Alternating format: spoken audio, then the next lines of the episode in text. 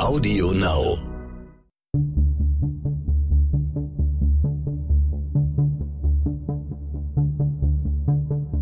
Wie überführt man einen Mörder? Warum werden Menschen zu Tätern?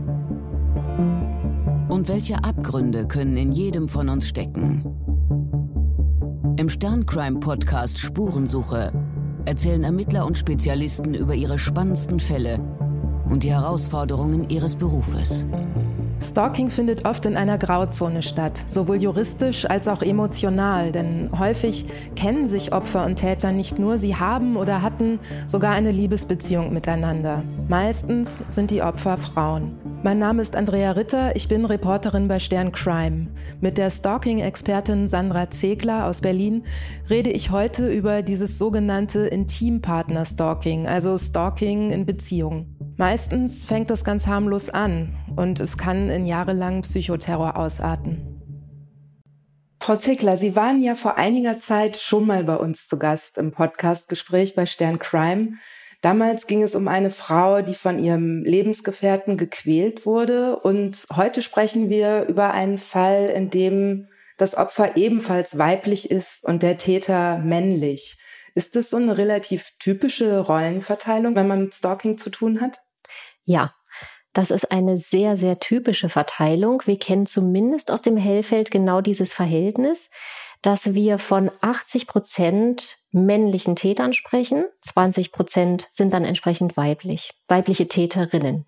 Mhm. Und genau, und die Betroffenen, das sind eben in aller Regel 80 Prozent Frauen und nur 20 Prozent Männer. Und ist es richtig, dass äh, diese 80 Prozent nee, nicht alle Fälle, aber dass sich die meisten Fälle von Stalking in einer Paarbeziehung abspielen? Ja, auch das wissen wir aus dem Hellfeld, dass ganz, ganz viele Stalking-Fälle diesen Hintergrund des Intimpartner-Stalking haben. Das heißt, es hat in irgendeiner Form irgendeine Vorbeziehung gegeben. Das kann ein Flirt gewesen sein, ein erstes Date, nachdem es eine Abweisung gegeben hat. Das kann aber auch richtig eine Ehe mit Kindern gewesen sein oder auch eine Langzeitbeziehung. Also diesen Hintergrund, den sehen wir wirklich sehr häufig. Was für eine Dynamik steckt dahinter? Also ich stelle mir das so vor, oftmals fängt es ja eher harmlos an. Ne? Man, man denkt so, der Typ ist ein bisschen eifersüchtig, vielleicht auch besitzergreifend. Und äh, ja, ab, ab wann kann man von Stalking sprechen? Ja, das ist die Frage aller Fragen, ganz besonders natürlich im Bereich Stalking. Wir haben es hier immer mit einem schleichenden Prozess zu tun, wo wir von einem Zustand in den anderen Zustand übergehen. Und da ist es in der Tat auch sehr schwierig, dann festzustellen, wo fängt denn dann das Stalking an und wo ist es vielleicht einfach erstmal eine schwierige Beziehungsdynamik. In Partnerschaften, in denen sich schon sagen wir mal, Muster abzeichnen, die am Ende in Stalking enden können, da sehen wir immer wieder, dass es sehr häufig ganz extremes Kontrollverhalten gibt. Häufig sogar extreme übermäßige Eifersucht, manchmal sogar mit Wahnvorstellungen, anders kann man es nicht sagen, also mit Unterstellungen, die mit der Wahrheit überhaupt gar nichts zu tun haben und manchmal auch noch nicht mal Anlässe da sind für wirklich Eifersucht, trotzdem aber diese Eifersucht extrem ausgeprägt ist. Und Kontrollverhalten im Sinne von, dass eben auch in Handys reingeguckt wird, dass eben ganz genau auch überprüft wird, ähm, meistens, wo die Frau sich aufhält, mit wem sie wie unterwegs ist und so weiter. Das gibt es oft in den Beziehungen schon. Oft sind es dann auch sehr ambivalente Dynamiken, wo es manchmal auch so eine On-Off-Geschichten gibt, wie wir trennen uns, wir sind wieder zusammen.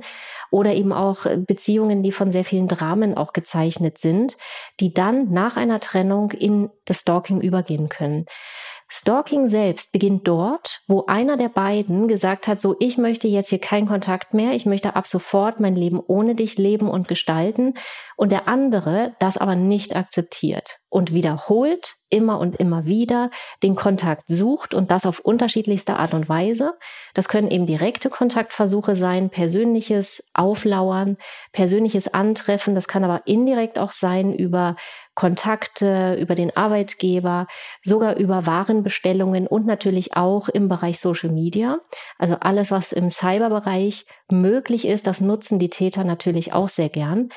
Und wenn das dann die Lebensqualität beziehungsweise die Lebensgestaltung der Betroffenen einschränkt, dann sprechen wir von Stalking. Sie haben eben gesagt, äh, die meisten Stalking Täter sind männlich. Äh, es gibt aber auch Frauen.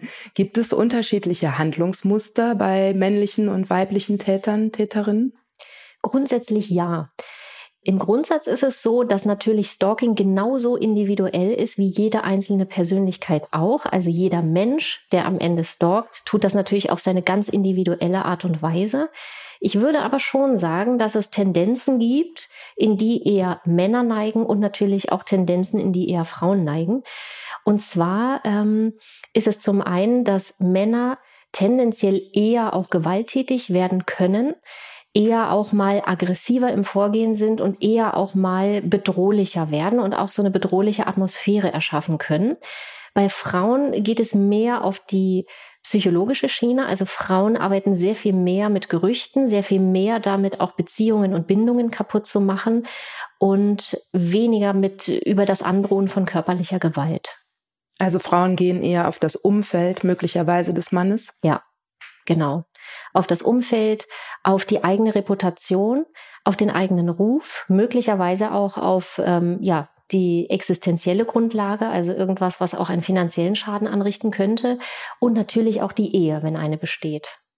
Der Fall, äh, über den wir heute sprechen wollen, ist besonders äh, perfide äh, insofern, als die Betroffene zu Beginn ja überhaupt nicht ahnt, woher dieser Täter kommt oder in welcher Beziehung sie zu ihm steht. Können Sie mal Ihre Erlebnisse über diesen speziellen Fall ein bisschen schildern? Was ist das für eine Frau gewesen? Wie hat sie gelebt und was ist ihr widerfahren? Ja, also das war ein Fall, der mich selber tatsächlich auch sehr berührt und bewegt hat, wie natürlich alle Fälle, aber auch der Fall nochmal in ganz besondere Art und Weise. Denn wir sprechen hier von einer jungen Frau, die zu dem Zeitpunkt, als das Stalking begann, schon zwei Kinder hatte mittlerweile immer noch im Studium war, aber das Studium auch schon fast abgeschlossen hatte und auch in einer festen Partnerschaft lebte. Diese Partnerschaft war nicht so eng, dass beide schon in einer Wohnung wohnten, aber das lief im Grunde auf genau diese Situation hinaus. Also wie alt waren die ungefähr? So Ende 20 oder? Ja, Genau. Sie war Ende 20 und er muss aber doch schon ein paar Jährchen älter als sie gewesen sein. Ich denke mal so 35, so in dem Dreh. Mhm. Und er arbeitete auch, hatte ein festes Einkommen und sie war eben immer noch in dieser Situation, dass sie sich ihr, ja, ihr Studium gerade aufgebaut hat und danach natürlich in ihre Karriere starten wollte. Und zu diesem Zeitpunkt war das so, dass sie plötzlich von heute auf morgen Briefe bekam. Und das waren Briefe, die teilweise handschriftlich verfasst waren. Teilweise waren da inhaltlich einfach ähm, aus Büchern Seiten rauskopiert, wo einzelne Zeilen und äh, Passagen angemarkert waren, so dass man gesehen hat, also das ist jetzt hier die Botschaft, die gerade überbracht werden soll. Das waren Inhalte, die teilweise so ein bisschen erotisch waren, Anspielungen auf, darauf machten, dass vielleicht jemand sie gut findet und ihr vielleicht Avancen macht. Mhm. Und inhaltlich entwickelte sich das dann aber eher auch ins sehr sexuelle, also so wirklich schon anrüchig sexuell, dass es auch definitiv Schamgefühle ausgelöst hat. Und das ging dann irgendwann auch ins Bedrohliche. Auffällig war dabei, dass diese Briefe immer von Anfang an direkt an ihrer Wunschanschrift eingeworfen wurden. Also sie sind niemals mit der Post verschickt worden, was ja auch bedeutet, also der Täter oder die Täterin, äh, man wusste das ja zu dem Zeitpunkt nicht, das muss eine Person gewesen sein, die natürlich auch wusste, wo sie wohnt.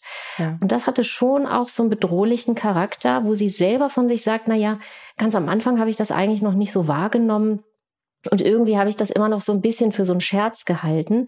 Aber als es wirklich über mehrere Monate weiterging, immer wieder Briefe kamen und sich dann die Inhalte auch so verändert haben, dass es irgendwann ins Bedrohliche ging, im Sinne von äh, Beileidsbekundungen zum Tod des eigenen Babys, was zwar geboren war, aber natürlich nicht tot.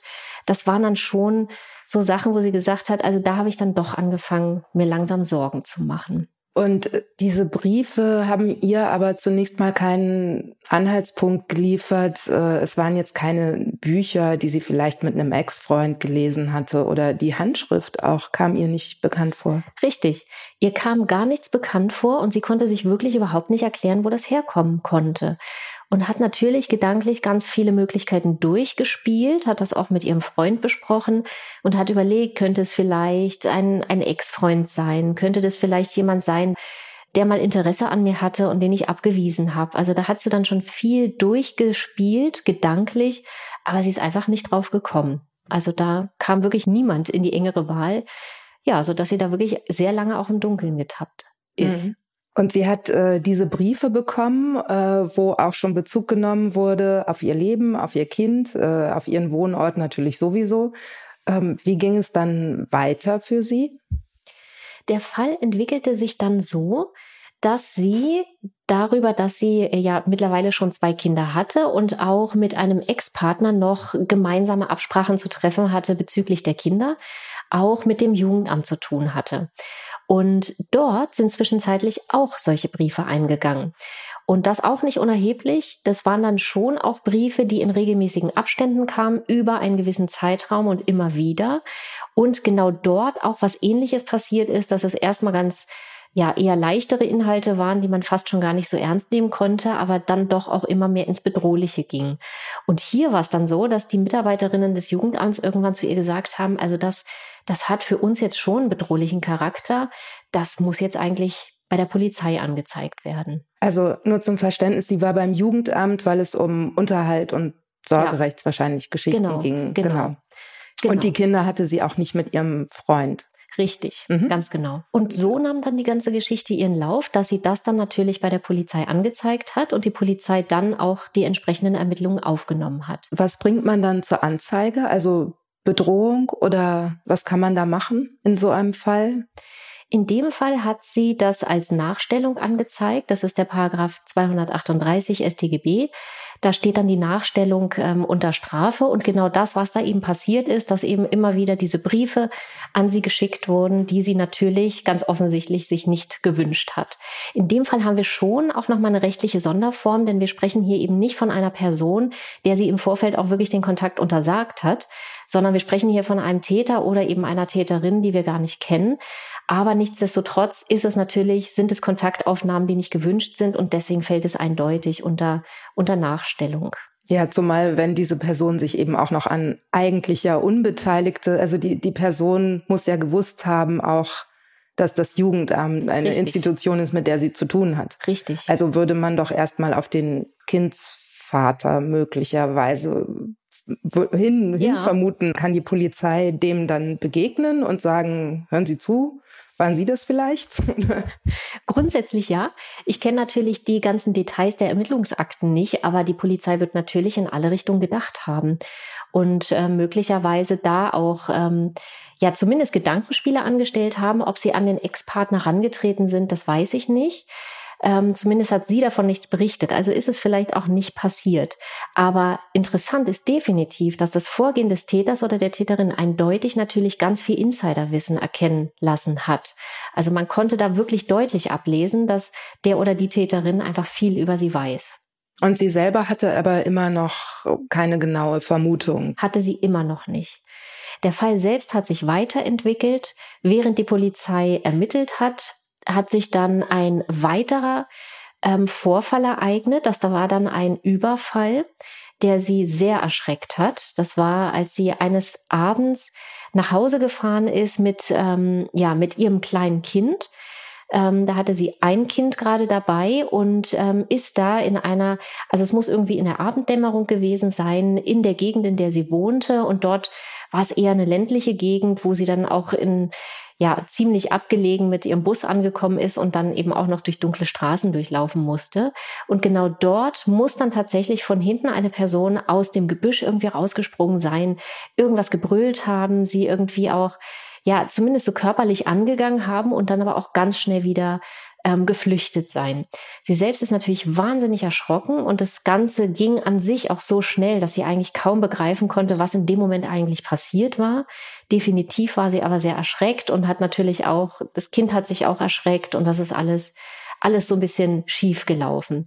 Und das war eine Situation, die sie dann auch bei der Polizei angezeigt hat, wo es aber natürlich überhaupt gar keine Anhaltspunkte gab, weder auf einen Täter noch auf wirklich ein konkretes Tatmotiv und da war dann auch ganz, ganz viel Fantasie bei ihr dabei. Wo man sagen muss, der Vorfall an sich könnte eventuell gar nicht so erschreckend gewesen sein, wenn es nicht schon diese Vorgeschichte gegeben hätte. Hm. Diese Vorgeschichte, die sie sowieso schon so latent in Angst versetzt hat, dass sie grundsätzlich auch schon mit mehr Angst durch die Straßen gelaufen ist und mit mehr ja, Unsicherheiten einfach allgemein ihr Leben geführt hat und deswegen natürlich sie das auch sehr erschreckt hat. Und sie sagt auch heute noch, also ich bin mir schon sicher, dass das natürlich eine gezielte Attacke war, um mich zu erschrecken. Sicherlich wollte mir keiner ernsthaft wehtun und mich auch überhaupt nicht töten oder irgendwas, aber ich sollte unbedingt erschreckt werden. Und das ist natürlich auch gelungen. Und sie hat ja zu dem Zeitpunkt zwar nicht mit ihrem Freund zusammengewohnt, aber die haben sich ja schon, also besucht oder beziehungsweise wahrscheinlich mehr oder minder dann zusammengewohnt. Hat er dann irgendeinen einen Schutz vielleicht angeboten oder hat er irgendwie äh, vermutet, weil ich denke, wenn da jetzt erst die Briefe ankommen, da könnte man ja auch mal auf die Idee kommen, ich ich stelle mich halt einfach vor den Briefkasten und beziehungsweise vors Haus und gucke, wer da rumlungert. Zum Beispiel, ja. Das hat er glaube ich, nicht angeboten, aber er war schon immer auch zur Seite. Also er war schon als Retter in der Not zur Seite und er hat auch Vermutungen angestellt, wer das sein könnte, hat auch in Richtung Ex-Partner gedacht und hat da auch unterschiedlichste Hilfestellungen angeboten. Also da gab es zumindest auch erstmal ziemlich große Unterstützungen, aber naja, da, dadurch, dass die beiden jetzt auch nicht zusammen gelebt haben, hat sie sich natürlich auch nicht vollkommen unterstützt gefühlt. Aber hat sie ihn auch verdächtigt? Das hat sie nicht. Mhm. Sie hat ihn nicht verdächtigt. Ja. Dann kam es noch zu einem weiteren Vorfall und das war dann aber ein Vorfall, wo der ganze Fall doch langsam so ein bisschen komisch wurde. Das war kurz nachdem es diesen Überfall gegeben hatte ähm, ist sie eines Tages nach Hause gekommen und hat festgestellt, dass in ihre Wohnung eingebrochen war. Es hat eindeutige Einbruchsspuren gegeben, zumindest ähm, Einbruchsspuren im Bereich des Fensters. Und ähm, es war ganz. Also sie klar, hatte eine Terrasse oder zumindest so, dass man von außen, also Erdgeschoss. Genau, mhm. Erdgeschoss. Sie mhm. hat im Erdgeschoss gewohnt. Und ähm, sie hat eindeutig festgestellt, dass jemand in ihrer Wohnung gewesen ist. Das war eindeutig. Und sie hat aber auch festgestellt, dass diese Person ganz besonders sich auf das Schlafzimmer fixiert hatte. Dort war ihr Kleiderschrank durchwühlt, ihre Unterwäsche war durchwühlt und auf ihrem Kopfkissen war tatsächlich ähm, benutzte Unterwäsche abgelegt. Mhm. Und das hat sie schon als ein sehr deutliches Zeichen empfunden. Zum einen eben, dass sie gesagt hat, also dass jemand so in meinen Intimbereich hier eingedrungen ist, das war schon sehr erschreckend. Dadurch hat sie sich wirklich nochmal sehr, sehr, sehr viel unsicherer in ihrem Leben gefühlt. Und auf der anderen Seite aber, dass auch jemand so auf, naja, auf ihre intimste Wäsche es mhm. abgesehen hatte. Also das war auch was, was mit dem Stalking an sich, wie es bisher abgelaufen war, auch zusammenpasste, wo eben auch ganz viele erotische und teilweise auch sehr sexuelle Inhalte, ja, an sie herangetragen wurden, wo sie auch sagen musste, also das ist, das ist so unangenehm, dass ich da eigentlich nur Schamgefühle bei haben kann. Mhm. Und das war auch insgesamt interessant, dass hier das Vorgehen des Täters oder der Täterin sehr auf diese sexuelle Schamgefühl abgezielt hat. Es hat zum Beispiel auch, das war noch weit vorher, eine Situation gegeben, wo sie nachts einmal wach geworden ist und draußen Schritte gehört hat. Und da sie ja im Erdgeschoss wohnte, hat sie das natürlich auch als sehr unangenehm oder auch als bedrohlich empfunden und hat gemerkt, vor meinem Fenster, da schleicht irgendwie jemand rum. Das hat sie erschreckt. Sie hat dann in der Nacht, weil sie natürlich aufgewacht war und gerade noch so schlaftrunken, noch gar nicht so richtig mitbekommen hatte, oh Gott, wo bin ich gerade und was ist hier los? Und aufgrund der ganzen Stalking-Geschichte einfach auch unsicherer war, als sie es normalerweise gewesen wäre, hat sie ihren Freund angerufen, der dann nachts noch vorbeikam und sie beruhigt hat. Es ist also nichts passiert, es ist auch nicht eingebrochen worden. Aber sie hat am nächsten Tag festgestellt, dass in ihrem Briefkasten eine benutzte Slip-Einlage von ihr ähm, eingeworfen war.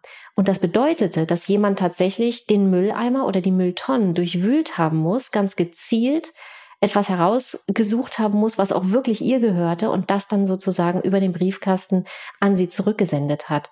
Und ja. das ist natürlich auch an Schamgefühl und an, also, also wirklich sehr unangenehmer Grenzüberschreitung eigentlich kaum zu übertreffen. Also die Signalwirkung ist ja, ich kann äh, ja. bis an deine Schmutzwäsche ja. kommen und auch noch einen Schritt weiter und ich weiß irgendwie ganz genau, ja. wo sich Dinge befinden und äh, ja, konfrontiere dich einfach auch mit meinem Wissen. Also das ist es ja auch. Ne? Ja. Hat sie das dann ein, äh, angezeigt, den Einbruch? Ja, den Einbruch, ähm, den hat sie auf jeden Fall angezeigt. Da ist dann sofort auch die Polizei vorbeigekommen und die haben sich das alles angeschaut und haben vor Ort schon gesagt, na ja, hier gibt's aber so ein paar Sachen, die nicht ganz stimmig sind. Also es ist nicht ganz eindeutig zu klären, wie der Täter hier reingekommen sein kann und ob und wie irgendwo Spuren hinterlassen wurden. Also das hat dann, also das war schon mal so eine erste Rückmeldung, die auch von der Polizei kam. Und im späteren Verlauf der Ermittlungen hat es dann tatsächlich auch die Situation gegeben, dass als sie dann bei der Polizei war und äh, dort eine Vernehmung äh, gemacht hat und da eben auch nochmal alle Hintergründe erzählt hat, die eben durch das Stalking jetzt auch begründet waren, da hat die Polizei ihr schon ein sehr deutliches Feedback gegeben. Und zwar hat es da geheißen, also also vorstellen, dass es hier einen Fremdtäter geben soll, das können wir uns eigentlich überhaupt nicht. Es kommt eigentlich nur eine einzige Person in Betracht mhm. und das ist ihr eigener Partner. Das ist natürlich wahrscheinlich für die Frau erstmal kaum zu glauben gewesen, ja. weil in dem Fall, wenn ich es richtig verstanden habe, war es ja nicht eine Partnerschaft, wo sie im Vorfeld schon gedacht hat, so, hm, der ist manchmal ein bisschen seltsam mhm. und ein bisschen sehr äh, possessiv oder so. Das war der Schockmoment schlechthin, weil sie auf diese Idee selbst wirklich nicht gekommen ist. Sie hatte immer die Fantasie, dass es zwar irgendwie alles komische Zusammenhänge sind, aber dass es definitiv ein Fremdtäter ist, irgendeine Person, die sie wahrscheinlich kennt, aber die keine aktive Rolle in ihrem aktuellen Leben spielt. Und das war natürlich wirklich ein ganz, ganz großer Schockmoment, so dass sie auch selber gesagt hat, also im ersten Moment habe ich das wirklich nicht glauben können. Also das war, mir ging es damit sehr schlecht. Ich musste mich erstmal sammeln, musste das auch wirklich für mich ein paar Tage sacken lassen und konnte es erstmal überhaupt gar nicht glauben. Dann sind ihr aber so im weiteren Verlauf immer wieder Momente hochgekommen, immer wieder Situationen auch ähm, so aufgestoßen und sie hat natürlich ihren Partner dann auch noch mal ganz aktiv mit ganz anderen Augen beobachtet. Und dann ah, aber sie, sie hat ihn beobachtet und ja. nicht damit konfrontiert direkt. Wissen Sie, wie lange die Partnerschaft zu dem Zeitpunkt schon ging? Wie lange die zusammen waren? Zu dem Zeitpunkt waren sie schon drei Jahre zusammen. Okay, ja. Und das Stalking selbst, das war schon über anderthalb Jahre gelaufen. Mhm. Also das war schon, also das war schon so ein Zusammenhang, wo ich selbst auch wirklich gut nachvollziehen konnte, dass sie sich mit dieser Art von Wahrheit so schnell gar nicht anfreunden konnte, sondern dass das wirklich auch einen längeren Prozess gebraucht hat, bis sie, ja, bis sie da in die Wahrheitsfindung reinkommen konnte. Zumal sie ihn ja vermutlich in äh, diese Stalking-Problematik eingeweiht hat. Also Richtig. sie wird ihm ja gesagt haben, bei mir wurde eingebrochen, äh, ich, ich stieg aus dem Bus und jemand sprang aus dem Gebüsch und äh, das, das bespricht man ja mit seinem Partner, wenn einem sowas passiert. Richtig, ganz genau. Und das waren natürlich auch Zusammenhänge, die ihr im Nachhinein dann klar geworden sind, dass er natürlich auf der einen Seite höchstwahrscheinlich diese Stalking-Situation herbeigerufen hat oder sie ja eigentlich selbst verursacht hat und auf der anderen Seite aber natürlich den Effekt hatte, sich immer wieder auch als der Retter sozusagen bei ihr zu platzieren und immer wieder sie in der Not ähm, zu unterstützen und dadurch natürlich auch ja unersetzbar zu werden in, mhm, in gebraucht zu werden. Ja. Richtig. Aber interessant finde ich, dass sie ihn nicht konfrontiert hat sofort damit, sondern sie hat erst mal genau geguckt, wie er sich verhält. Ja, die Konfrontation, die muss es dann später erst, also die hat es bei der Polizei gegeben. Und mit diesem Wissen ist er dann irgendwann auch nach Hause gekommen und hat dann angefangen, das alles komplett abzustreiten. Sie selber hat von sich gesagt, sie war sowas wie in einer Schockstarre. Das heißt, sie konnte erstmal gar nicht so richtig reagieren, weil sie das wirklich für sich selber erstmal verarbeiten musste. Und deswegen konnte sie auch gar nicht so sehr in diese Konfrontation reingehen. Er hat das aber natürlich alles trotzdem ja mitbekommen und hat dann auch wirklich eine ganz verleugnende Haltung eingenommen.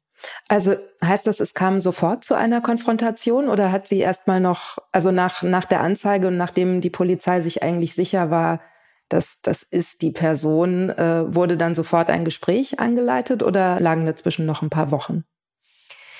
Also ganz genau kriege ich die zeitlichen Zusammenhänge gerade nicht mehr zusammen, mhm. aber ich meine, dass es ziemlich zeitnah war. Ja. Also da lagen jetzt auf jeden Fall keine Wochen mehr dazwischen, sondern das ging alles so. Es wäre ja auch zu gefährlich ja. zu sagen, ja. Mhm. Ja. Hm. Genau. Und was wirklich erstaunlich war, ist, dass er wirklich alles in einer Art und Weise abgestritten hat, dass man ihm das fast schon glauben konnte, weil er so stark emotional dabei war. Also er hat sich wahnsinnig aufgeregt. Er hat ähm, er hat da wirklich richtig Dramen abgezogen und hat ganz, ganz viele Inhalte ähm, durcheinander geworfen, die im ersten Moment wirklich so, so wirkten, als wäre er da ganz betroffen von der ganzen Sache. Wenn man es aber genauer angeschaut hat, dann hat man da eigentlich rauslesen können, dass er doch wahnsinnig manipulativ war und dass er ganz viele Dinge im Vorfeld schon mit dem Wissen, getan hat, dass er irgendwann vielleicht mal damit konfrontiert wird und hat sich da schon seine Strategien zurechtgelegt, mit denen er dann später, ähm, naja, spielen würde, damit die Schuld eben nicht auf ihn fällt. Und er hat genau das getan, was ich persönlich auch von ganz vielen Stalkern kenne, er hat den Spieß komplett umgedreht. Also er hat vor allem auch der Polizei gegenüber behauptet, sie hätte eigentlich das alles vorgetäuscht. Sie hätte diese ganzen Briefe verfasst und sich selber geschickt sozusagen, um das Stalking vorzutäuschen und um ihn damit zu beschuldigen. Das heißt also, er hat ein komplett neues Konstrukt erschaffen, was sie schon wieder so schockiert hat, dass sie gesagt hat, auf so eine Idee wäre ich gar nicht gekommen. Und da ich ja auch ganz arglos in die polizeilichen Ermittlungen reingegangen bin und auch in diese ganzen Zusammenhänge, habe ich eigentlich total viele Nachteile gehabt, weil ich habe ihm quasi immer alle Informationen geliefert, die er brauchte, um dieses manipulative Spiel zu spielen. Und am Ende hat er dann sogar bei der Polizei auch den Spieß so umgedreht, dass am Ende ich sogar erstmal in Verdacht gefallen bin. Und das war auch was, was ihr natürlich sehr, sehr schwer fiel. Dieser Verdacht kam auch sehr schnell wieder vom Tisch. Naja, weil die polizeilichen Ermittlungen ja einerseits Dinge ergeben haben, wo man sagen muss, also das ist schon schwer, sich selber sowas zuzufügen, um am Ende dann etwas vorzutäuschen. Und da muss man sich dann immer auch noch die Frage stellen, was hat jemand davon? Also was hat jemand davon, einmal zu stalken und was hat jemand davon, Stalking vorzutäuschen, um es einer anderen Person in die Schuhe zu schieben? Und das kriegt man eigentlich sehr schnell auch in Vernehmungen raus, wie arglos jemand an die Sache rangeht und wie ehrlich jemand ist oder wie sehr jemand in dem Moment schon alle möglichen Varianten mitdenkt, um sich so geschickt auszudrücken, dass am Ende alle Varianten auch möglich wären. Mhm. Und genau so eine Persönlichkeit ist er. Und das ist im Nachhinein dann alles rausgekommen und das ist dann ihr vor allem auch sehr bewusst geworden. Aber trotzdem stelle ich mir das sehr, sehr schwierig vor, wenn, wenn sie jetzt, also zunächst musste sie davon ausgehen, sie hat irgendeinen unbekannten Stalker, dann muss sie sich damit äh, auseinandersetzen, dass ihre Beziehung, also ja. dass sie auch als Frau in der Beziehung ja betrogen wurde die ganze Richtig. Zeit. Äh, Wissen Sie was darüber? Also hat sie selber auch den Täter nochmal dann konfrontiert oder wie ist das, wie sind die beiden dann verblieben letztlich? Ja, sie hat ihn dann zu einem späteren Zeitpunkt auf jeden Fall konfrontiert. Und das ist natürlich auch in einem totalen Drama geendet und am Ende auch so, dass er da ihr wieder genau das Gegenteil vorgeworfen hat und ihr dann eben auch vorgeworfen hat, sie würde da alles vortäuschen und so weiter das war dann schon auch so der Aha-Moment, wo sie für sich gemerkt hat, okay, hier geht wirklich was nicht mit rechten Dingen zu und es kann eigentlich nur er gewesen sein, auch wenn er das jetzt hier gerade abstreitet. Aber dass ich es nicht war, das weiß ich ja selber von mir. Und wenn ich plötzlich mit einem Menschen zu tun habe, der mir das aber in die Schuhe schieben will, dann stimmt hier irgendwas nicht. Also da ist dann irgendwann auch so der Verstand bei ihr durchgekommen, dass sie gesagt hat, ich, ich habe dann plötzlich verstanden.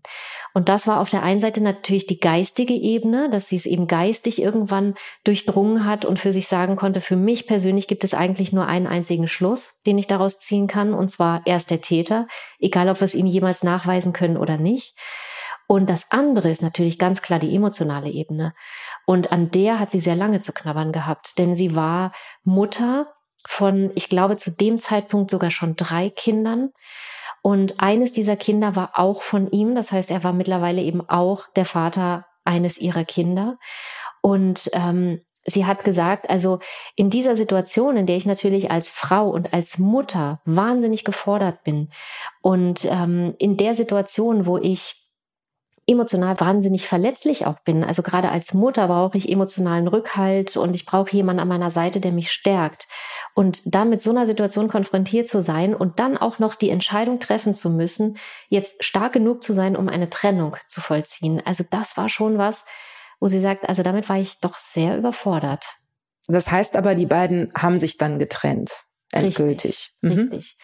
Sie haben sich getrennt und das hatte auch dann mit dem Jugendamt zu tun, denn das Jugendamt hat diese ganzen Prozesse begleitet und festgestellt, na ja, das geht jetzt hier eben doch über Monate, das ist eben auch eine gewisse Ambivalenz von der Mutter, die natürlich auf der emotionalen Ebene sehr nachvollziehbar ist, aber am Ende auch zum Schaden der Kinder war, dass die Mutter es eben nicht geschafft hat, sich entsprechend zu trennen. Und äh, das Jugendamt hat dann irgendwann auch gesagt, also sie müssen sich jetzt mal entscheiden, sonst ähm, ja, sonst müssen wir einfach darüber sprechen, ob die Kinder bei ihnen bleiben dürfen oder nicht.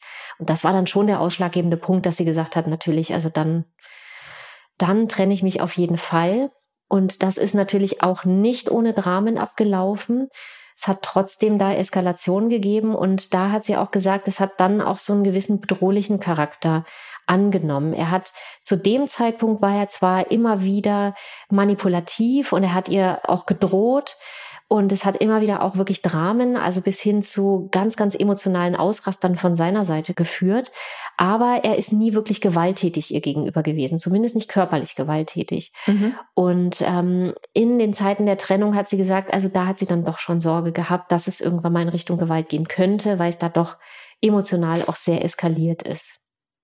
Ja. Hat er es dann im Endeffekt jemals zugegeben, dass er auch die Briefe geschrieben hat und äh, die Wäsche durchwühlt hat und andere Sachen? Er hat es nie zugegeben. Bis heute bleibt er bei seiner, ja, bei seiner Geschichte, dass eigentlich nur sie das selber gewesen sein kann. Und auch die Polizei konnte es ihm eben nicht abschließend nachweisen. Das heißt, er ist natürlich auch niemals verurteilt worden welchem Punkt hatten Sie mit dem Fall zu tun? Also wann begann Ihre Arbeit? Ich war in diesen Fall involviert ab dem Zeitpunkt der Trennung.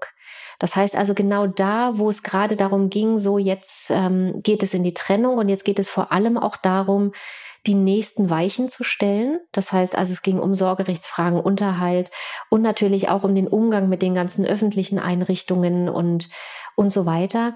Und natürlich auch mit dem Umgang mit dem Kindsvater, der ja auch noch ähm, Umgangsrecht hatte und den sie regelmäßig eben auch sehen musste. Und ab diesem Zeitpunkt, da waren dann ganz, ganz viele Unsicherheiten und das war eigentlich für sie auch die schwerste Krisensituation. Also da war der Leidensdruck so groß, dass sie ja, zumindest gesagt hat, also ich brauche jetzt hier nochmal einen anderen emotionalen Rückhalt auch und vor allem auch jemanden, der sich mit dem Thema Stalking auskennt.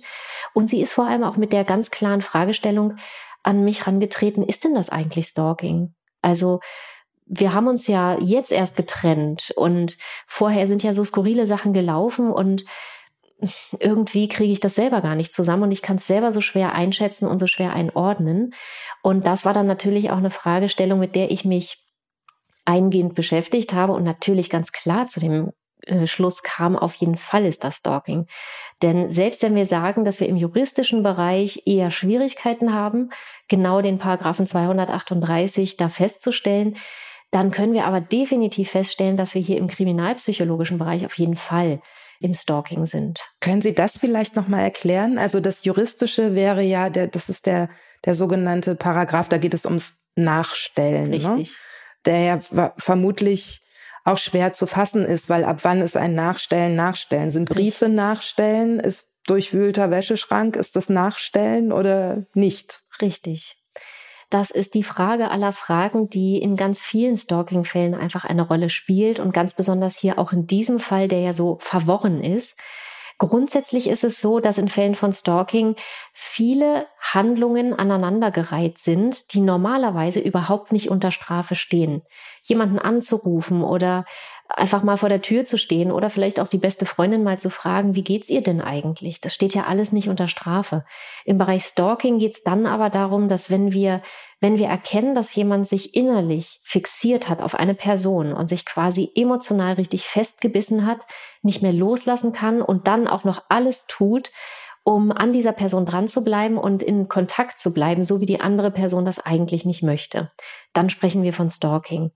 Und hier in diesem Fall können wir zumindest kriminalpsychologisch eindeutig eine wirklich wirklich eine Fixierung erkennen. Also der Täter, obwohl er ja den aktiven Kontakt gepflegt hat mit ihr, und zwar in diesem einen Ich, als treusorgender Partner hat er ja aber dieses zweite Ich, was sich definitiv ganz aggressiv auf sie fixiert hat und ihr wirklich ja auch versucht hat, Schaden zuzufügen. Und nicht nur versucht, sondern er hat ihr Schaden zugefügt. Und das auf eine ganz perfide Art und Weise und das eben auch im Bereich der psychischen Gewalt. Und von daher ist das für mich eindeutig ein Fall von Stalking, auch wenn wir das eben juristisch sehr schwierig nur begründen können.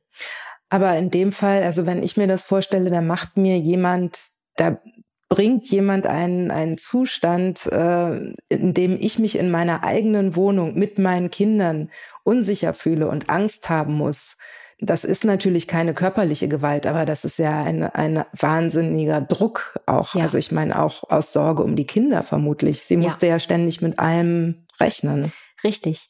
Sie musste ständig mit allem rechnen und das, was hier aufgebaut wurde, war einfach eine höchst bedrohliche Atmosphäre.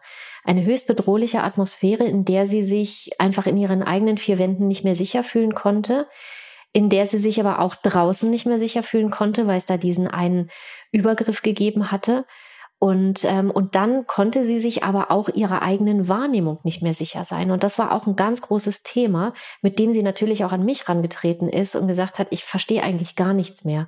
Und die zu der Hilfe und der Unterstützung, die Sie äh, Stalking-Opfern dann äh, zukommen lassen, gehört eben wahrscheinlich auch so eine Rückversicherung, ja. ne? dass man die wieder verankert. So mit euch stimmt schon ja. alles, aber das Manipulative kommt von außen. Richtig. Richtig, ganz genau. Zum einen ähm, geht es wirklich auch um die Einschätzung, sprechen wir hier von Stalking oder vielleicht von einem anderen Phänomen. Und zum anderen geht es natürlich auch darum, wie gefährlich ist das Ganze, also wie, wie gut muss man da auch darauf achten, dass es vielleicht eben doch mal nicht zu körperlicher oder vielleicht sogar zu tödlicher Gewalt kommen könnte. Also das finde ich einen ganz, ganz wichtigen und wesentlichen Aspekt, den man gerade bei Stalking-Fällen immer im Hinterkopf haben muss, weil viele Stalker und Stalkerinnen natürlich einfach tickende Zeitbomben sind. Und das läuft dann immer mit und am Ende geht es dann ganz individuell um die Beratung in dem wirklich ganz konkreten Einzelfall und eben auch um die Beantwortung der ganz konkreten Fragen in diesem Moment. Und hier in diesem Moment ging es eben um Fragen rund um Sorgerecht äh, oder wie verhalte ich mich jetzt gegenüber dem Jugendamt, ähm, wie verhalte ich mich gegenüber äh, meinem Ex-Partner, also dem mhm. vermeintlichen Stalker, wie, ähm, wie gehe ich mit meinen Kindern um und wie kommuniziere ich das auch mit meinen Kindern. Also da geht es wirklich um die, die ganze Situation, die jetzt in der Situation einfach da war und wie kann ich mich da am besten ja, schützen und verhalten. Wahrscheinlich muss man von Fall zu Fall dann immer einen Mittelweg finden ne? zwischen irgendwie ganz strikter Kontaktvermeidung und äh, gewissen Rahmen zu finden, wo dann Begegnungen möglich sind. Ja, in den Fällen, in denen es möglich ist, einen kompletten Kontaktabbruch zu vollziehen. In den Fällen würde ich das auch empfehlen. Mhm. Gerade da wir aber von so vielen Fällen von häuslicher Gewalt beziehungsweise eben auch mit diesem Intimpartner-Stalking im Hintergrund sprechen, da geht das eben oft nicht. Da sind dann eben Kinder im Spiel. Das heißt, man muss irgendwie kommunizieren. Man hat auch noch gerichtliche Auseinandersetzungen. Es müssen noch Entscheidungen getroffen werden. Und es ist irgendwo einfach auch eine Elternebene da, wo einfach Kommunikation stattfinden muss. Das heißt, in solchen Fällen ist es eben nicht möglich zu sagen, von heute auf morgen breche ich den Kontakt ab, ohne dass ich vielleicht sogar rechtliche Schwierigkeiten dadurch bekomme. Sondern hier muss es eben den Mittelweg geben, wo einerseits dann ganz klare Grenzen innerhalb der Kommunikation verankert werden, dass eben auch der Täter in dem Falle nicht einfach von morgens bis abends sie immer anrufen darf, sondern dass es ganz klare und konkrete Zeiten gibt, in denen er die Kinder erreichen kann und außerhalb dieser Zeiten erreicht er sie eben nicht. Was würden Sie sagen? Ich könnte mir vorstellen, wenn sowas halt in einer Liebesbeziehung vorkommt, dass man feststellen muss, das ist mein Freund, der mich stalkt ist ja immer so, der mich bedroht im ja. Grunde, der, der mich einschüchtert, äh, dass man dann vielleicht doch die Chance hat, wenn ich ihm jetzt sage, es ist alles wieder gut, dann ändert sich das. Wie sind Ihre Erfahrungen mit dieser Hoffnung? Diese Hoffnung ist leider sehr, sehr menschlich, aber total gefährlich. Zum einen ist es menschlich natürlich wahnsinnig nachvollziehbar, denn selbst Trennungen, die jetzt nicht unter diesen extremen Umständen laufen, dass wir sagen, da ist wirklich auch was Kriminalpsychologisches im Spiel, selbst da haben wir einen sehr großen Leidensdruck und es geht immer auch um Ambivalenzen und natürlich platzen da ja auch Luftschlösser. Aber gerade in den Fällen, in denen Stalking oder eben auch dann wirklich bedrohliche Inhalte im Spiel sind, da müssen wir dann auch wirklich genau aufpassen, denn diese vermeintlich letzte Aussprache, das ist meistens oder zumindest statistisch gesehen der Zeitpunkt, an dem die meisten Tötungsdelikte passieren. Also vor dem Also letzte Aussprache nach dem Motto, wir wollen uns trennen, aber Richtig. lass uns noch mal zusammensetzen. Mhm. Ja. Also wir sprechen noch einmal drüber, obwohl es eigentlich schon lange nichts mehr zu besprechen gibt und es eigentlich auch immer die gleichen Inhalte sind, über die gesprochen wird. Ähm, das kann sehr gefährlich werden. Ich möchte das Stichwort nochmal aufgreifen, was Sie vorhin gesagt haben. Äh, Stalker, die, die Täter, das sind oft tickende Zeitbomben. Das heißt, können Sie was über die Persönlichkeitsmerkmale sagen? Was, was ist das für ein Typus? Ich finde es eben auch erstaunlich, dass ja es offenbar ein Merkmal des äh, Stalkings ist, dass der Täter wahnsinnig viel Aufwand betreibt. Auch hier wieder. Er hat erstmal Briefe geschrieben, er musste die Bücher raussuchen, er hat Seiten kopiert, er hat dort Dinge markiert, äh, er hat sich ja richtig was aufgebaut. Ja. Also das ist ja nicht nur eben mal Angst machen. Richtig. Richtig. Was weiß man, was da, was dahinter steckt? Hat man da Erkenntnisse? Ja, also da gibt es zum einen schon eine ganze Menge Erkenntnisse. Ich kann vor allem aber auch aus der Erfahrung sagen, ich habe ja mit vielen Stalkern und Stalkerinnen zum einen schon persönlich gesprochen und zum anderen bekomme ich ja über die Betroffenen natürlich auch berichtet, ähm, was, was sie so von sich geben und was sie so für Persönlichkeiten sind. Und da kann ich sagen, die Menschen an sich sind natürlich wahnsinnig unterschiedlich, so unterschiedlich und komplex, wie wir Menschen in unseren Persönlichkeiten sind.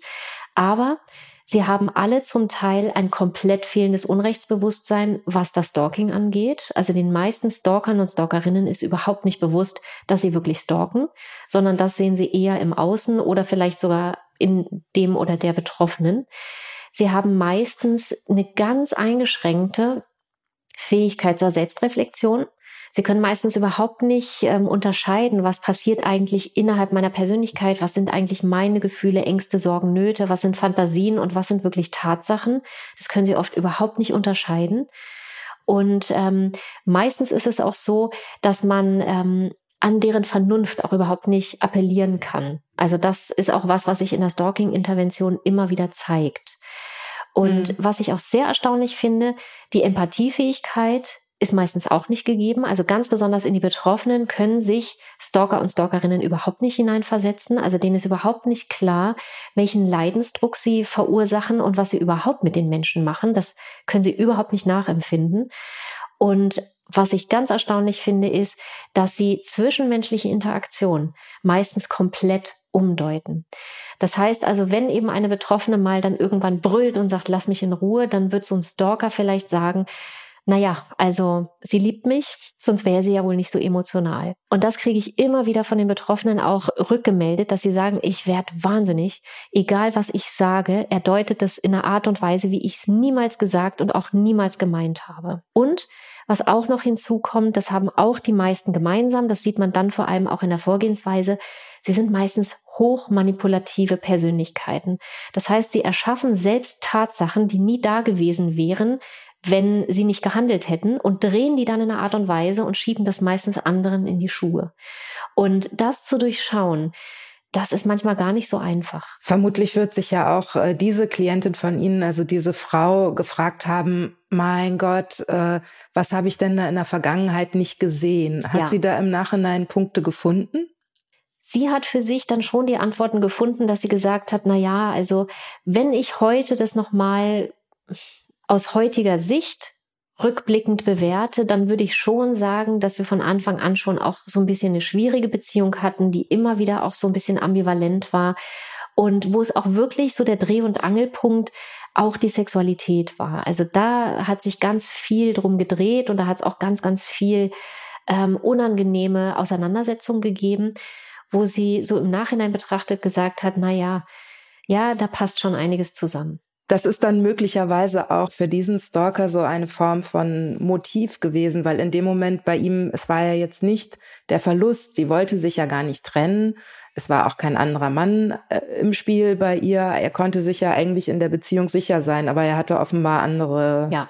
Probleme, die er angehen wollte oder ich, sie beschuldigen wollte. Ja, ich vermute, dass er einfach wahnsinnig große Verlustängste hatte möglicherweise einfach die Fantasie, diese Frau zu verlieren. Und man muss natürlich auch sagen, dass er sie wirklich sehr begehrt hat. Auf der sexuellen und erotischen Ebene hat er sie unglaublich begehrt und hat gleichzeitig aber auch für sich das Empfinden gehabt, dass er seine Sexualität nicht so ausleben konnte mit ihr, wie er sich das gewünscht hat. Und das war auch schon so ein bisschen obsessiv, ähm, dass ich von außen betrachtet sagen würde, das war schon fast ein bisschen übergriffig und einfach zu viel. Ähm, er hat dann einfach fantasiert, na, wenn sie mit mir ihre Sexualität nicht lebt, dann muss sie das ja mit jemand anders tun. Dass sie aber in der Zwischenzeit Kinder bekommen hatte und eigentlich auch Phasen hatte, in die sie gar kein Interesse an Sexualität hatte, weil einfach ganz andere Themen wichtiger waren. Auf diese Idee ist er nicht gekommen. Also ganz viel spielt sich tatsächlich allein in der Psyche und in der Imagination des Täters Richtig. ab. Heißt denn das, dass äh, einem extremen Fall von Stalking eigentlich immer eine Art von Persönlichkeitsstörung zugrunde liegt? Immer würde ich nicht sagen. Wir sprechen ja hier schon eher von den schlimmsten Fällen und von den sehr komplexen Fällen. Und da würde ich sagen, dass da sehr häufig wirklich psychische Erkrankungen dahinter stehen, manchmal sogar psychiatrische und da sind sicherlich auch Persönlichkeitsstörungen und sowas alles dabei. Wichtig ist aber auch, dass wir wissen, Stalking an sich ist erstmal ein Verhalten und Manchmal steckt eine psychische Erkrankung dahinter, manchmal aber auch nicht. Es gibt auch Menschen, die in einer wirklich sehr schweren Lebenskrise stalken, obwohl sie eigentlich gesunde Persönlichkeiten sind. Aber eine Lebenskrise, die vielleicht sich wirklich über mehrere sehr wichtige Lebensbereiche erstreckt, die kann uns manchmal so aus dem Gleichgewicht bringen, dass wir uns vielleicht selber nicht wiedererkennen und dann eventuell im, im Stalken sozusagen den letzten Strohhalm finden und uns erstmal überhaupt nicht klar ist, dass das jetzt hier Stalking ist. Das sind aber Menschen, die man sehr schnell wieder auf den richtigen Weg bringen kann, weil wenn man denen einmal sagt, Moment mal, das ist hier sogar strafrechtlich relevant, das ist hier nicht mehr in Ordnung und das ist auch nicht gewünscht, von der entsprechenden Person, die kriegt man da ganz schnell wieder ins Bewusstsein, oh, ich mache da wirklich was, was nicht in Ordnung ist. Und die hören dann auch auf. Und wenn sie aus ihrer Krise raus sind, dann reflektieren die das auch und sagen, oh weia, das ist mir ja unangenehm heute, aber damals gehörte das eben auch zu meinem Leben und ist mir halt passiert. Was würden Sie oder kann man das überhaupt, kann man grundsätzlich äh, raten, ab wann wird, ja, ab wann sollte man sich wirklich Hilfe holen? Ich würde sagen, ab dem Zeitpunkt, wo ich anfange, mir Sorgen zu machen. Also in dem Moment, wo ich merke, irgendwas passiert in meinem Leben, was mich belastet und wo ich anfange, drüber nachzudenken und was irgendwie mein Leben wirklich negativ beeinflusst. In dem Moment würde ich unbedingt dazu raten, sich immer irgendeine Vertrauensperson ins Boot zu holen, zumindest sich mal auszusprechen und sich einfach auch mal ein Feedback zu holen. Das finde ich sehr, sehr wichtig, denn Stalking bleibt in vielen Fällen über sehr lange Zeiträume oft unerkannt und das ist die eigentliche Gefahr. Denn in der Zwischenzeit kann man eine ganze Menge Fehler machen und das Stalking kann sich dann eben auch verfestigen, auch wenn es uns erstmal noch gar nicht bewusst ist. Deswegen finde ich, fängt es im Bewusstsein an. Und in dem Moment, wo ich merke, ich habe immer wieder Schuldgefühle oder ich fühle mich mit einer Person ganz unangenehm und ich habe irgendwie das Gefühl, dass diese Person permanent meine Grenzen überschreitet, auch wenn ich vielleicht denke, ich bin selber schuld. Spätestens dann ist eigentlich wirklich der Zeitpunkt, sich mal mit jemandem auszutauschen und vielleicht dann auch erstmal professionelle Hilfe im Sinne von guten Beratungsstellen in Anspruch zu nehmen, um sich selber einfach auch mal ein, ja, ein eigenes Bild zu machen, wo stehe ich eigentlich gerade. Spätestens dann, wenn ich aber Angst um mein Leben bekomme, um meine Gesundheit, um meine Kinder und um meine Familie, weil genau diese bedrohlichen Inhalte im, im Raum stehen. Also spätestens dann ist natürlich immer die Polizei im Boot dann sollte unbedingt eine Strafanzeige erstattet werden. Und dann äh, möglicherweise auch gegen Unbekannt, wenn man es jetzt ja. nicht unbedingt weiß, wie in dem Fall, über den wir sprachen. Richtig, mhm. dann gegen Unbekannt und dann ist es Aufgabe der Polizei, den Täter oder die Täterin zu ermitteln. Sie haben gesagt, diese Art von Stalking innerhalb einer Partnerschaft oder Intimpartnerschaft ist auch eine Form von häuslicher Gewalt sehr oft. Ähm, wir haben nun erlebt im Zuge von Corona, dass häusliche Gewalt ohnehin stark zugenommen hat. Äh, trifft das auch auf diese Form von psychischer Gewalt zu, äh, die sich in Stalking äußert? Ja, ja. aus meiner Sicht ganz klar. Zum einen ist es so, dass häusliche Gewalt, das ist ja das, was sich innerhalb der Partnerschaft abspielt oder eben mit dem Bezug zur Partnerschaft oder irgendwie zur Familie. Und da geht es dann eben meistens auch um körperliche Gewalt. Und häusliche Gewalt steht sehr häufig im Zusammenhang mit Stalking. Häusliche Gewalt findet meistens noch innerhalb der Partnerschaft statt, aber sehr häufig werden die ja dann irgendwann getrennt, also mindestens Die Betroffene wird irgendwann sagen, das lasse ich jetzt nicht mehr mit mir machen. Und dann gehen wir im Rahmen der Trennungsgewalt sehr häufig in Stalking über. Das heißt also, die Phänomene häusliche Gewalt und Stalking hängen aus meiner Sicht sehr eng miteinander zusammen. Und meine Erfahrung jetzt über die ganze Corona-Situation ist tatsächlich die, ich habe den Eindruck, dass ähm, auf der einen Seite sehr viel mehr Menschen aktuell Hilfe suchen, was ihre Stalking-Situation angeht.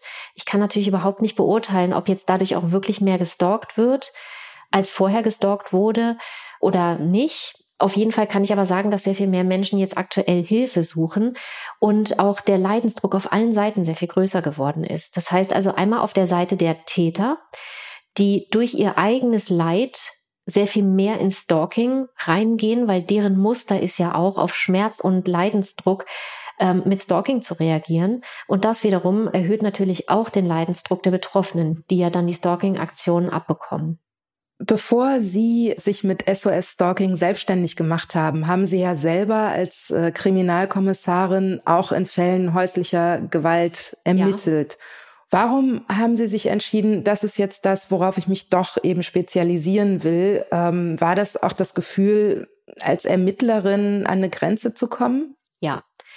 Ich hatte zum einen das Gefühl, in den Fällen von Stalking an meine Grenzen zu geraten und eben nicht ausreichend für die Betroffenen da sein zu können. Ich habe schon gespürt, dass dann sehr großer Leidensdruck da ist und dass die Betroffenen sich vordergründig auch wirklich sehr ungeschützt und alleingelassen fühlen. Und das war schon was, wo ich mir selber einfach gewünscht habe, dass ich sie da besser unterstützen kann. Und das konnte ich und durfte ich auch als Polizistin gar nicht, denn ich war ja in der neutralen Position, einfach die Wahrheit ermitteln zu müssen.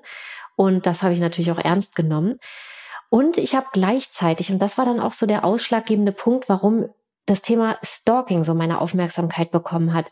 Mir ist aufgefallen, dass in einigen Fällen von sehr schwerer Gewalt bis hin zu versuchten Tötungsdelikten da konnte ich sehr häufig feststellen, Moment mal, also wenn ich hier nochmal tiefer in die Ermittlung reingehe, da hat es doch schon Monate oder sogar Jahre vorher Stalking gegeben.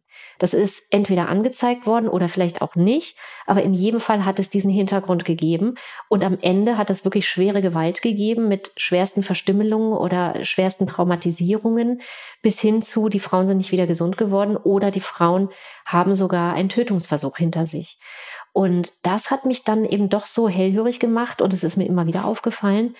Und da habe ich eben gemerkt, auf der einen Seite ist statistisch noch überhaupt gar nicht erfasst, wie eng und wie groß eigentlich der Zusammenhang zwischen schwerer Gewalt und Stalking ist. Und ich habe mich natürlich gefragt, also wenn ich jetzt hier als Beamtin, als Ermittlerin immer erst dann ähm, an den Fall rankomme, wenn eigentlich schon das Schlimmste passiert ist, was man sich vorstellen kann. Dann stelle ich mir natürlich die Frage, was wäre gewesen, wenn ich jetzt drei Jahre vorher an diesem Fall gewesen wäre, hätte ich da nicht vielleicht andere Weichen stellen können. Und so hatte ich dann immer wieder die Frage im Kopf, wie kann ich das verhindern? Also wo können schon so schnell wie möglich, so früh wie möglich in Fällen von Stalking die richtigen Weichen gestellt werden, damit es am Ende eben nicht zu Tötungen kommt und nicht zu schwerer Gewalt. Aber das heißt ja auch, Sie gehen davon aus, es können eigentlich im Vorfeld Weichen gestellt werden, ja. weil ich denke, vieles, was in den Akten steht, läuft dann ja unter, unter äh, Manipulation oder unter psychischer Gewalt, ja. aber es ist nichts, wo man eigentlich als Polizist äh, oder als Gesetz ja auch überhaupt drauf zugreifen kann. Welches sind denn die Weichen, die gestellt werden können? Zum einen gibt es eine ganze Menge rechtliche Möglichkeiten, die natürlich auch von der Polizei ausgeschöpft werden und von den Betroffenen auch ausgeschöpft werden können. Das, was ich heute noch zusätzlich tun kann, was ich eben als Polizistin noch nicht konnte, war, ich kann zum einen emotionalen Beistand geben. Das ist aus meiner Sicht ein ganz wesentlicher Baustein, dass die Betroffenen überhaupt mit einigermaßen klarem Verstand auch diesem Fall begegnen können und dass sie natürlich auch dann Empfehlungen auch wirklich umsetzen können, wenn sie wissen, ich bin jetzt hier nicht mehr allein und ich muss das auch nicht mehr mit mir allein ausmachen. Ähm, ich kann ihnen dadurch sehr viel mehr Halt und Orientierung geben. Das macht auch ganz viel aus und wir können natürlich auf der Grundlage der Kriminalpsychologie nochmal strategisch vorgehen. Und da sind es wirklich dann manchmal die kleinen Details und die kleinen Weichen, die man innerhalb der eigenen Kommunikation machen kann oder stellen kann und die auch in ganz vielen anderen Alltagshandlungen sich widerspiegeln können. ja, die am Ende wirklich dann den Unterschied machen, auch wenn sie im ersten Moment wahnsinnig banal und und klein daherkommen. Das ist dann in der Kommunikation mit dem Täter, ja, oder? Genau. Das heißt, da kann man kommunikative Mittel ansetzen, die dem klar machen, Grenze. Ja. Zum einen kann man damit gut Grenzen setzen, zum anderen geht es ganz viel auch übers Verstehen. Also einmal zu verstehen, wie tickt die Person, die hinter mir her ist und was ist ihre Motivlage und was darf ich, was darf ich nicht. Also das alleine macht schon einen riesengroßen Unterschied. Und auch zu wissen zum Beispiel, dass wenn mir Briefe zugehen oder Geschenke mir geschickt werden und wenn ich die direkt zurückschicke, dass das ja eigentlich auch sowas wie eine Art Kontaktaufnahme sein kann. Oder auch wenn ich zum Anwalt gehe, selbst wenn ich über dritte Personen natürlich was schicke, dann ist es immer auch erstmal als Kontaktaufnahme zu werten. Also das ist das auch, was mit strategischer Beratung gemeint ist. Es sind kleine Details, wenn man Dinge weiß, kann man sich wirklich gut verhalten und Dinge ins Positive beeinflussen, auch wenn es manchmal sogar Monate bis Jahre dauert. Und wenn man genau das nicht weiß, dann kann es so passieren, dass der Täter den Spieß so umdreht, dass man am Ende selber vor Gericht sitzt. Sie äh, bieten jetzt ja auch einen Online-Selbsthilfekurs an für Menschen, die von Stalking betroffen sind. Ist das richtig? Ja, das ist richtig. Sind das dann solche Dinge, ähm, kann man dort lernen, Techniken sich aneignen, wie man sich selbst schützt? Ja, in diesem Kurs da ist das ganze Insiderwissen drin, was ich aus 14 Jahren Kriminalpolizei und jetzt sechs Jahren SOS Stalking gesammelt habe und was sich auch wirklich in der Stalking-Intervention bewährt hat.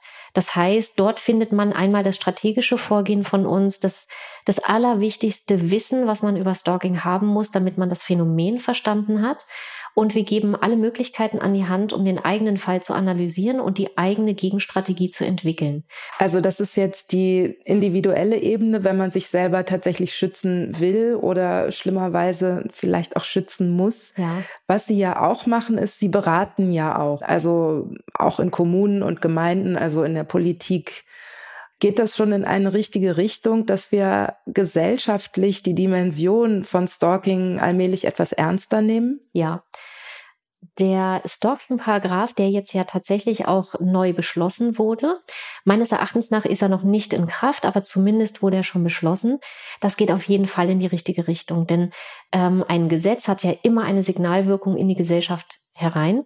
Und das finde ich ist schon mal das richtige Signal. Das, was man aber auch natürlich wissen muss, selbst wenn jetzt die Hürden der Strafbarkeit Schritt für Schritt herabgesetzt werden, auch mit jeder Gesetzesänderung, werden wir das Problem des Stalking an sich nicht ganz lösen können. Denn das Problem bei Stalking ist, wir haben es nicht mit einer unverwechselbaren Handlung zu tun, die immer eindeutig Stalking ist, wie der Mord, wo wir wissen, das Messer im Rücken, das kann nur Mord gewesen sein, das blaue Auge, das kann nur eine Körperverletzung gewesen sein.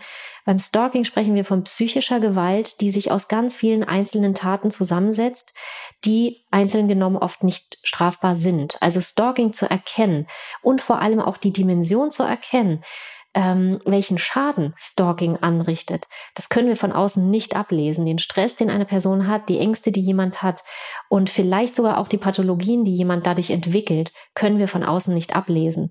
Und das wird immer eine Schwierigkeit bleiben einzuschätzen, wie schwer wiegt das Stalking eigentlich, äh, wie sehr ist jemand eigentlich davon beeinträchtigt und ähm, ja, und ist es denn überhaupt Stalking? Deswegen finde ich das auch so wichtig, dass Sie oft über das Thema sprechen, weil man, glaube ich, ganz wenig darüber weiß. Und weil, so ist es nun mal, glaube ich, Frauen dazu neigen, das herunterzuspielen. Also weil man sich, so blöd es klingt, im Laufe seines Lebens irgendwie schon an Belästigung auch gewöhnt ja. hat und immer dazu neigt, naja, gut, ist nicht so schlimm. Da ist auch meine Erfahrung tatsächlich. Die meisten Frauen, mit denen ich es zu tun habe, das sind gut sozialisierte und sehr anständige Frauen. Und genau die trifft es besonders hart. Denn das sind Menschen, die grundsätzlich erstmal auch schauen, wo ist mein eigener Anteil? Wo hätte ich mich besser verhalten können? Ähm, wie kann ich die Situation wieder heilen? Und wo kann ich mich einbringen, damit es besser wird. Und genau das ist was, was natürlich die Stalker und teilweise auch Stalkerinnen einfach wahnsinnig nutzen. Die manipulieren, die nutzen einfach Schuld- und Schamgefühle und sie verursachen sie teilweise auch. Und genau das ist es eben auch, was in Fällen von Stalking dann sehr nachteilig ist. Deswegen rate ich ganz häufig auch den Frauen dazu, die wirklich in dieser Stalking-Situation stecken, ihren Anstand zu vergessen, zumindest in Bezug auf diese eine Person. Und so gut es geht, eben auch mal zu lernen, unanständig zu sein und auch mal zu lernen, ganz klare Grenzen zu setzen und auch an der richtigen Stelle mal wütend zu werden. Also unanständig jetzt in dem Sinne, ihr Verständnis für die andere Person Richtig, ja, ja. nach hinten zu schieben. Ganz genau. Also niemals würde ich zu Straftaten anstiften, niemals, um Himmels Willen. Genau, es ist halt wirklich nur auf der emotionalen Ebene gemeint, dieses als anständig empfinde ich, jemanden immer fair und mit Respekt zu behandeln. Und äh, das kann man auch mal anders tun. Zum Schluss möchten wir euch noch einen Podcast empfehlen und dafür lasse ich einfach die Host selbst zu Wort kommen. Hi, ich bin Anissa. Vor ein paar Monaten dachte ich, ich müsste mich dringend mal um meine Finanzen oder meine Altersvorsorge kümmern. Aber wie geht das eigentlich? Ich hatte keine Ahnung. Deshalb startete ich meinen Podcast What the Finance und lasse mir alle meine Fragen einfach von den tollsten Finanzexpertinnen im Interview beantworten. Hört doch mal rein. What the Finance auf Audio Now und überall, wo es Podcasts gibt. Audio Now.